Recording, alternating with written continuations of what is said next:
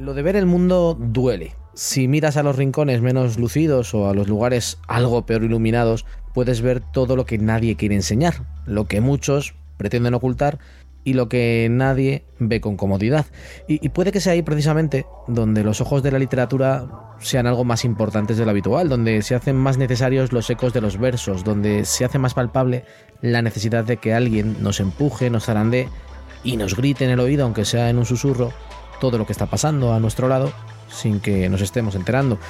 Puede que parte de esos rincones estén en el poemario o en el libro de poemas o en el poema del libro que traemos hoy a Castillos en el Aire, porque hoy nos visita el escritor, periodista, librero y activista José Daniel Espejo y lo hace con versos en los que es posible ver lo mejor que hay en el mundo, pero también lo peor muchas veces en una simbiosis imposible de, obviar y que yo creo que sería imposible de separar. Viene acompañado de Perro Fantasma, un libro que intenta que nos asomemos, aunque sea por un instante, a esos rincones peor iluminados de nuestra sociedad y que, y que estamos seguros no os van a dejar indiferentes. José Daniel Espejo, bienvenido a Castillos en el Aire. Hola, ¿qué tal? Bueno, pues encantado de, tenerte por aquí. Eh, José Daniel, he contado algo de este libro en esta presentación tan larga, quizá haya hablado hasta demasiado, pero no sé si estás de acuerdo con eso de que te has asomado a los rincones menos vistosos de nuestra cotidianidad y, de ser así, ¿por qué precisamente asomarse a ella para gritar a los que aún no quieren ver todo lo que ocurre?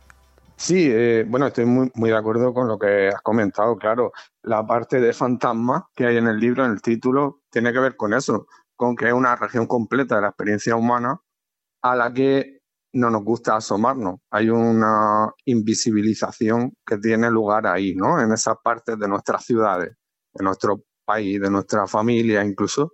Realidades que, preferimos ignorar, realidades que preferimos mirar hacia, hacia otro lado.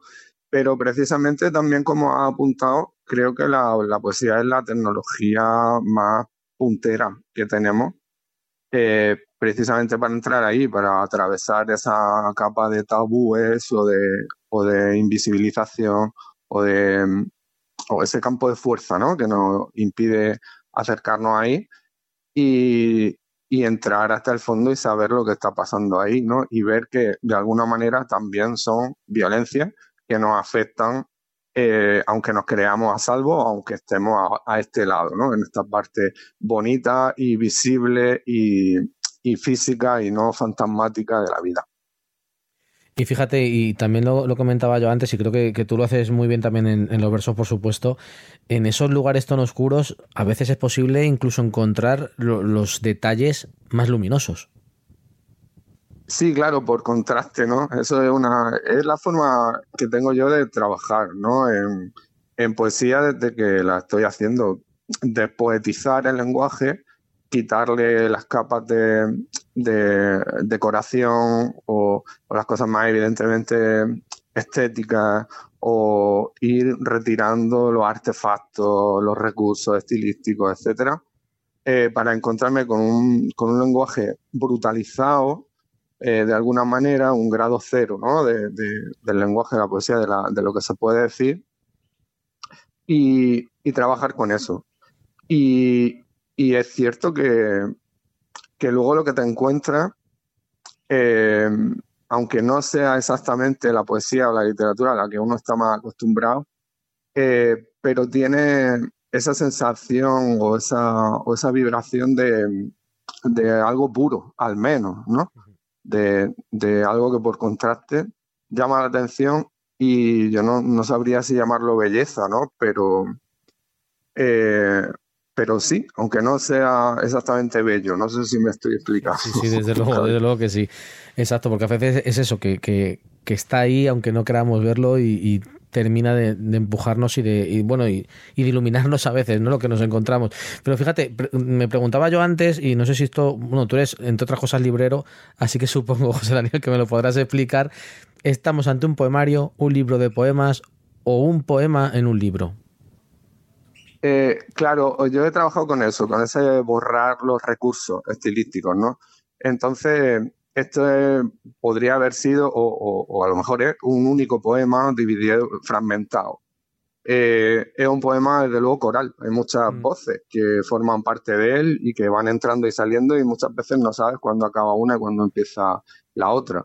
Eh, en todo caso, tienes claro que son fragmentos de texto con forma de psicofonías casi, si quieres, mm, que nadie te explica eh, dónde estás tú y dónde están ellas y dónde empieza una y termina la otra pero que tratan de envolverte, ¿no? Con esa misma ausencia de eh, elementos de mediación, pues, pues son, como voces fantasmales de alguna manera, si quieres, que, te envuelven cuando, cuando vas leyendo, o al menos eso es lo que he intentado, ese es el efecto que he intentado transmitir con, con eso. Podríamos decirle a, los oyentes que, leer Perro Fantasma sería como pasear, yo qué sé, eh, pues, de noche por un barrio, por una ciudad, por un pueblo, e irse metiendo o ir em, captando todo lo que hay a tu alrededor. Sí, claro, desde luego que es un paseo, yo creo que mm, menos complaciente, ¿no? De lo que estamos acostumbrados. Y, y es un paseo que te lleva hacia zonas oscuras de las ciudades, ¿no? Eso, en fin, qué duda cabe.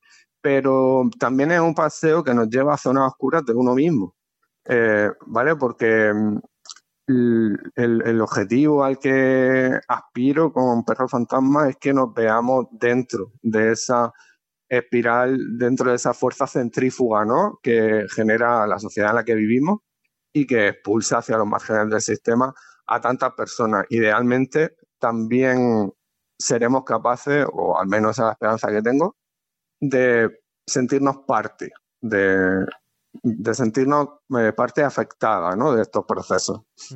Fíjate, pero esto lo podías haber contado de una manera un poco más convencional. Volvemos a ese, juego, a esa estructura que has utilizado para escribir, eh, rompiendo el ritmo, cortando palabras, alargando a veces eh, las frases o los versos, utilizando las pausas de una manera muy, muy particular. Eh, no sé, ¿por qué has querido jugar así con el lenguaje y por qué has querido jugar con la estructura de esta manera? Sí, es verdad que el lenguaje, los versos, las oraciones, incluso las ideas están rotas dentro del, libro y que es una cosa que de entrada suele llamar la atención o al menos es algo que me están devolviendo bastante. Pues bueno, yo lo que respondo es que eh, en el centro del libro, algo que ya ni siquiera me pertenece a mí, ya que muchas de las historias que, aparecen por boca de las voces que, aparecen en el libro, eh, son cosas que me cuentan compañeros, personas que se están recuperando de procesos de exclusión social en la ONG en la que trabajo yo. Eh, en el centro del libro hay una violencia eh, y una zona muy oscura y una presión que rompe los discursos. Es decir, en los, en los polígonos no se hablan en decasílabos. El lenguaje también está roto. También hay una desprivación que ha actuado no solo sobre tu vida, sino sobre la forma en la que hablas de ella, ¿no? Hay un, poema casi al final del libro en que una mujer que nosotros intuimos que, padece depresión, alcoholismo, que está sola en la vida, que está sola en una casa en la que ya no recibe ninguna visita, habla de que tiene las puertas de los armarios de la cocina rotas y descolgadas. ¿no? Y esa es un poco la imagen que a mí me sirve para conectar con la forma que le he dado a, los poemas del libro. Ese, esa ruptura o ese estar descolgado, ese apenas funcionar, pero funcionar más o de una forma más intensa de alguna manera, es un poco la, imagen que me viene a mí a la cabeza cuando me, devuelven esto que me preguntas. Supongo que, Perro Fantasma también es una ventana, pues lo que estamos hablando, ¿no? A tus propios abismos y a todo lo que a ti mismo te, te rodea y te duele eh, a través de tu vida y a través de, tu, de, tu, de tus diferentes trabajos, ¿no? Eh, ¿Cuánto te ha dolido, eh, José Daniel, escribir estos versos? ¿Cómo ha sido también el proceso de escritura de Perro Fantasma? Sí, hombre, el riesgo que yo quería evitar a toda costa, el primer problema que, que tenía este libro es abordar los temas de la exclusión social volcando eh, buenos sentimientos de una forma un poco superficial y pasar de puntilla por el tema. Entonces este libro, pues, eh, para mí no habría tenido sentido, ¿no? Un abordaje así, seguramente pues no lo habría escrito. Mm, desde luego lo que yo he intentado es formar parte y de alguna manera mi voz eh, desde un enfoque autobiográfico aparece en el libro. Es decir, yo también me he mezclado ahí. La partes de mi vida en las que me he visto eh, pues en alguna situación de riesgo, exclusión social o algo así, que es algo bastante común, que la mayor parte de las personas atraviesan esta zona crisis en algún momento de su vida. Eh, también eh, me he colocado en el centro del, del libro, ¿no? Entonces, bueno, claro, ese descubrimiento tiene algo de doloroso, tiene algo de reconocer la propia fragilidad o, el propio vivir al borde de la, de la cornisa, como, como dice Yayo Herrero, por ejemplo, mm, y tiene esa, esa parte de vértigo, pero al mismo tiempo también tiene esa fase que es muy hermosa, que yo relaciono con la poesía, una de sus funciones más hermosas, creo yo, eh, que es la de poner palabra a lo que no tenía y que es la primera, el primer momento en el que poder orientarnos y en el que poder incluso cambiar algo. Aunque no es el objetivo, ¿no? no es un libro especialmente optimista o activista en ese sentido, no propone una dirección nueva en la que organizar nuestra sociedad, pero creo que esa primera fase de al menos reconocer la violencia y los dolores, eh, pues una, es algo a lo que creo que la poesía puede acceder de una manera fácil por ese rasgo que tiene de, tecnología puntera. Eh, y, creo que, eh, que, bueno, que sí, que, esa, ese sacar palabras del vacío, de la oscuridad, eh, está presente en este libro, en todos los míos, claro, y en muchos de los que más valoro. Bueno, puede que, todo el mundo o, cualquier persona en la, historia de la humanidad haya pensado en su contemporaneidad que estaba en el momento más crucial de, la historia. Pero yo no sé si tú crees que lo estamos en realidad y que, bueno, si hay posibilidad de que alguno de esos espacios negros o del abismo que parece que vamos se, bueno, se torne y cambie o solo nos queda el desastre y por lo menos eh, la necesidad de contarlo.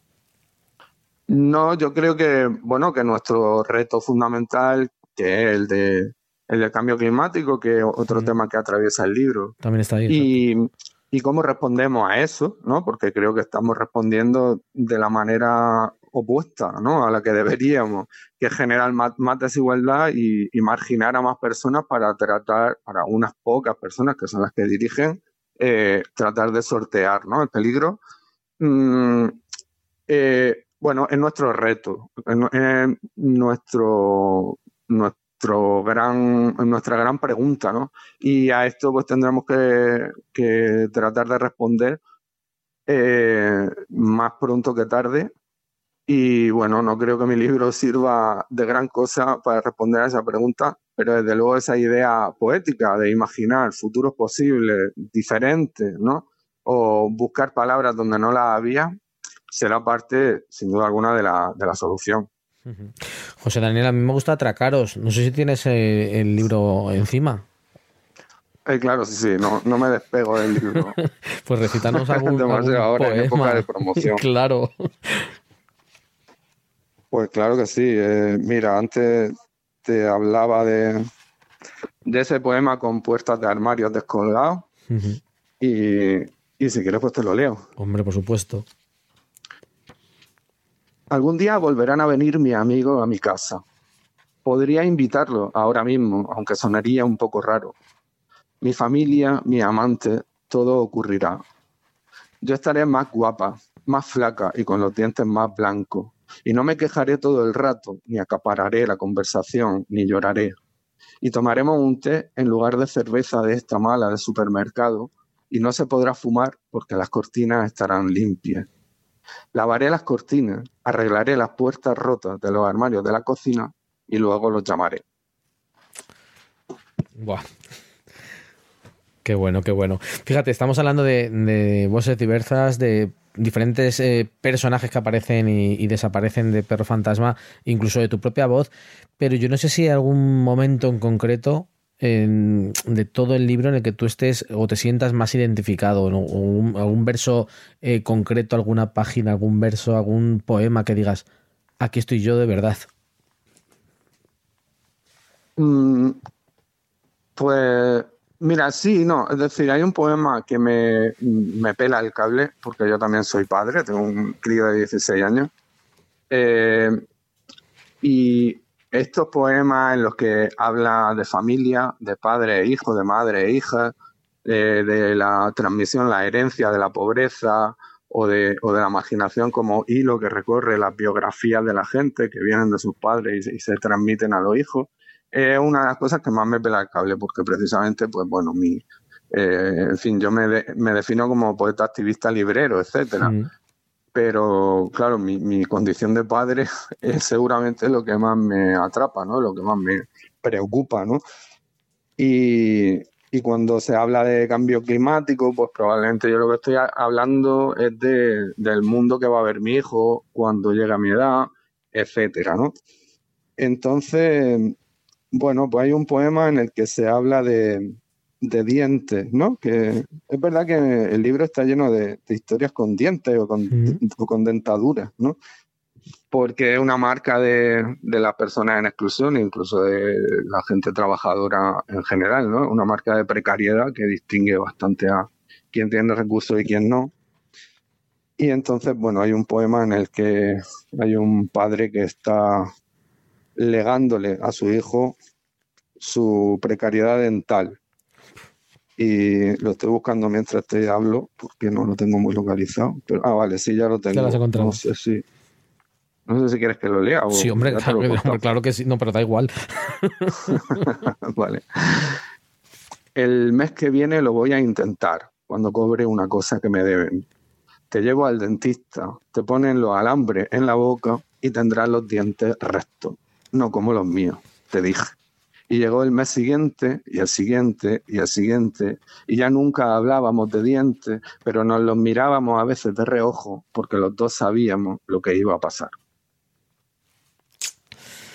Y entonces, bueno, yo ahora voy a añadir que yo sí conseguí llevar a mi hijo al, dentista. y me dijo, en fin, se puso los brackets y ahora se lo ha quitado hace poco y, y tiene los dientes pues muy bien, es una especie de obsesión mía, de, que soy una persona también de clase obrera de, Murcia, eh, y era una obsesión mía, ¿no? De no, no transmitirle los malos dientes a mi hijo. Y bueno, yo conseguí llevarlo, pero eh, me obsesionan, creo, y aparte creo que, que se ve bastante bien en el libro porque está atravesado por malas dentaduras. Mm, parece, parece que ahora en, esta siguiente legislatura eso va a intentar que se cambie. A ver si tenemos suerte y de verdad y todo el mundo puede tener la boca bien, ¿no? no sería mala cosa. No sería mala cosa. Bueno, tu libro anterior, Los lagos de Norteamérica, fue todo un éxito. No sé si escribir eh, Perro Fantasma eh, te supuso un problema añadido a causa de este éxito o, bueno, tú como vas sin prisa, te dejaste llevar por la poesía y no tenías tanto problema. Mm, no, creo que tenía claro que tenía que salir de la autobiografía pura, que, que desde ahí, desde donde escribí Los lagos de Norteamérica, eh, necesitaba algo mucho más coral, mucho menos eh, opresivo, claustrofóbico, aunque bueno, a veces también lo puede ser. Y necesitaba un proyecto bastante diferente. Y sobre todo necesitaba cerrar también el ciclo, este, porque este es el cuarto libro consecutivo en el que hablo de estos procesos de fantasmatización. Necesitaba cerrar eso y, tenía que ser hablando precisamente de esto, de exclusión social, de violencia sistémica y de, y de malas dentaduras. Pero no, eh, es verdad que estoy muy contento con el resultado del libro anterior y bueno, en cierto sentido, pues será difícil, ¿no? Que, que me den unas respuestas tan abrumadoras, ¿no? Como me ocurrió con el anterior libro, pero estoy muy contento con el recorrido de este y aparte la labor de la editorial es algo absolutamente insuperable. Eh, me refiero a Candaya, al, de este libro. Y nada, en fin, yo llegué a donde llegué yo ya estoy feliz. Es que, eh, no sé, mi contexto también es eh, el de la periferia a periferia. Yo escribo desde Murcia, siempre en editoriales absolutamente underground, con una y poesía. por muy cortita y además poesía, ¿no? Y bueno, el hecho de estar aquí hablando contigo, pues me parece haber llegado realmente. entonces, no sé, estoy en Candela, estoy hablando aquí con, contigo en tu programa y en fin, no sé a qué más se puede aspirar en realidad. Hablando de activismo, qué, qué importantes estas, estas editoriales que son tan activistas de la literatura y de que lleguemos a todas partes, sí que, sí que tienes razón. Eh, supongo eh, que estás ya escribiendo, pero, pero imagínate si hoy, justo después de esa entrevista, te, te pusieras a escribir una nueva escena o un nuevo momento de perro fantasma o, te volvieras a asomar a una de esas negruras de nuestra sociedad. ¿Sobre qué escribirías esta tarde? Mm, bueno, pues dinero, eh, que se, llama María, es una persona muy conocida aquí en Murcia, ¿no? Eh, pues bueno, evidentemente tiene problemas de adicciones, evidentemente, pero de alguna manera creo que es una de las personas que más lloraría en la ciudad si algún día eh, pues apareciese, nos levantásemos y María no estuviera o hubiera muerto, hubiera pasado algo con ella. No sé, me gustaría ver, me gustaría que María hubiese entrado en Perro Fantasma. Y no sé, es una deuda que le tengo, ¿sabes? Entonces, si lo pudiese reabrir, seguramente algo haría, algo haría con ella, sin duda. Bueno, no es un libro sencillo de recomendar porque duele, nos hace estremecer, porque no deja indiferente, porque incomoda en ocasiones. Claro, esta pregunta siempre es complicada de hacer a un autor sobre su propia obra, pero como también eres librero, pues ahí voy a jugar un poco con, esta historia. ¿A qué lector le recomiendas acercarse a Perro Fantasma? Pero bueno, es que realmente es fácil inducir la curiosidad de la gente hacia libros sórdidos, oscuros o, con vibraciones retorcidas, eh, pues es sencillo, ¿sabes? Un poco por psicología inversa. Y, Uf, ese libro no sé si recomendártelo porque es bastante oscuro, ¿sabes? Eso despierta eh, cierto deseo eh, cuando lo tienen en la mano y la gente se los suele llevar cuando les digo que, mejor no, que, que les va a arruinar el día o que, ¿sabes? No sé, parece que en literatura nos interesan esas zonas grises o, oscuras, ¿no? De la experiencia humana. No leas esto, ¿no? Para mí, para mi libro. no leas esto, pues nosotros no recomendamos Perro Fantasma que lo vais a pasar mal leyéndolo y vais a descubrir sitios, sitios tremendos. Excelente, excelente. Oye, José Daniel, para, para despedirnos por esta ocasión, aunque espero que sea la primera charla de muchas más, cuéntanos qué te gustaría dejar en, en todos los lectores que, que se acerquen a Perro Fantasma, qué sensación o qué sensaciones al terminar de leer este largo poema. Eh, pues lo primero, y aquí viene lo sórdido, es dejar de considerarnos a salvo. Hmm. Eh, dejar de considerarnos de una casta superior a esta que puebla los polígonos o que tiene problemas de adicciones o que tiene malos dientes. Eh, pues vernos recorridos ¿no? por una maquinaria que es inhumana y que arroja a los márgenes del sistema a gente eh, que no lo merece, porque nadie lo merece. Eh, ser parte de, un sistema eh, inhumano e injusto eh, y, ser parte doliente del mismo, ¿no? Vernos, vernos atravesados, vernos en manos de esa espiral tan inhumana.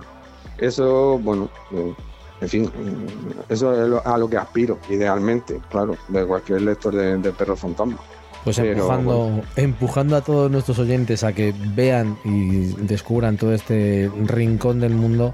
Nos vamos a despedir por esta vez, José Daniel. Muchísimas gracias por estar con nosotros. Gracias por presentarnos Perro Fantasma. Oye, enhorabuena porque, porque es un, un libro de los que, como te decía antes, no, no se olvidan fácilmente. Muchísimas gracias. Un abrazo.